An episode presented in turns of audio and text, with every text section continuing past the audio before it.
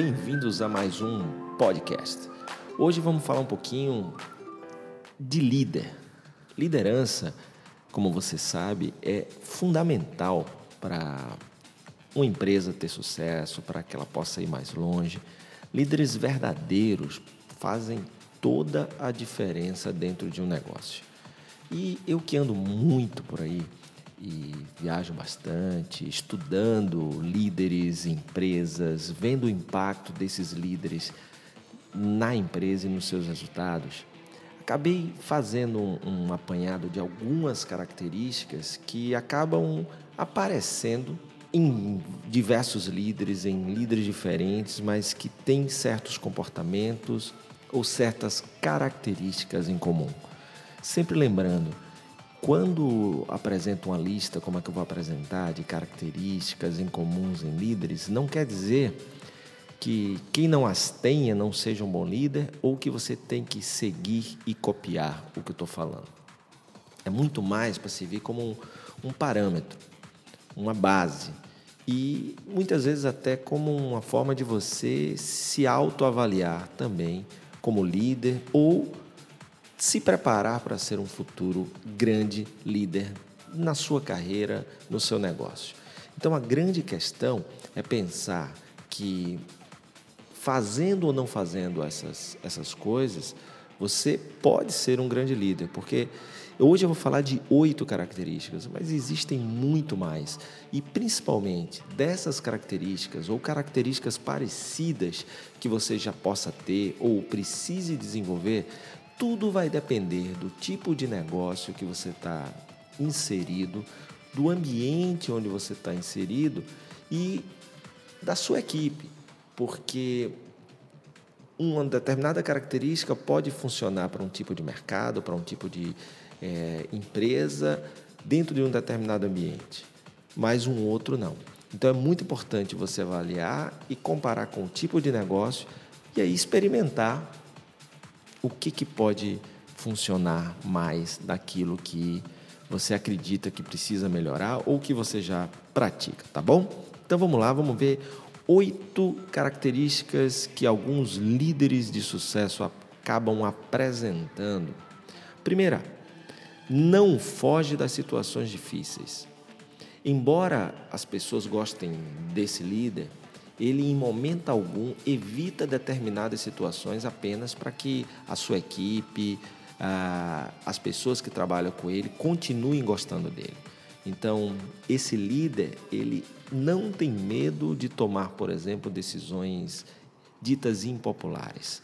Ele age analisando as situações, se aprofunda no cenário, no que aconteceu e toma decisões baseadas um pouquinho, claro, do seu do seu sentimento, mas principalmente baseada em fatos.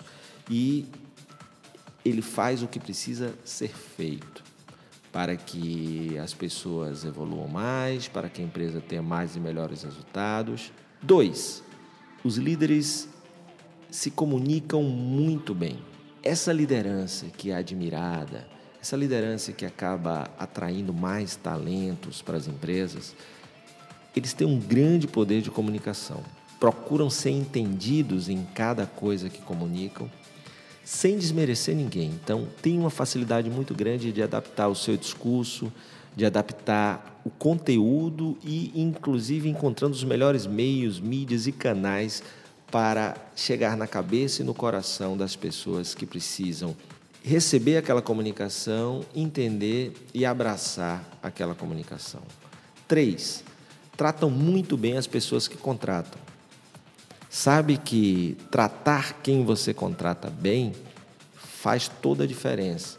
Então, nisso daí, esses líderes que são admirados e conseguem mais resultados de seus times são e dão exemplo no relacionamento, no respeito com cada uma daquelas pessoas com as quais ele convive. Serve os outros antes de se servirem, né? como diz o grande Simon Sinek no seu último livro, Porque os Líderes se Servem por último. Afinal de contas, sabe que a posição de liderança é uma posição também de sacrifício, né? de se sacrificar, sacrificar muitas vezes o que é melhor para você em detrimento do que é melhor para o todo, para a empresa, para as pessoas que trabalham com ele. Quatro, além de reconhecer quem dá resultado e leva a empresa para outros patamares de sucesso, reconhece também esforço e talento, porque nem sempre os resultados aparecem, mas é muito importante reconhecer quem se esforçou muito, quem fez tudo, quem se doou num projeto, mesmo quando esse projeto não dá o resultado. Porque as pessoas precisam desse estímulo para poder, em caso de não haver resultado, manter a cabeça erguida e ter energia para continuar buscando os resultados, para que aí sim, nas próximas iniciativas, esse resultado apareça. Então ele reconhece também o esforço e o talento, porque é muito importante mostrar para as pessoas, né, dar aquele feedback construtivo bacana, mostrando onde ele poderia ter melhorado, mas reconhecer as pessoas, os seus talentos e os seus esforços, além dos resultados. Cinco, são mente aberta e criam ambientes favoráveis à inovação e criatividade. Sabem que nem sempre a sua opinião, a sua verdade é a que prevalece. É inteligente ao ponto de ouvir a sua equipe, principalmente quem está na ponta, que ouve o cliente, que está se relacionando com o cliente, para poder sempre ter acesso ao que o cliente quer, o que ele precisa, o que ele está achando, como também a sua própria equipe. Então envolve e integra a equipe através, a partir do momento que ele, que ele ouve e dá oportunidade para que as pessoas opinem. E claro, além disso, estimula a criatividade e inovação, criando um ambiente favorável, principalmente um ambiente que seja tolerante ao erro. Seis, não tentam criar modelos de si mesmos.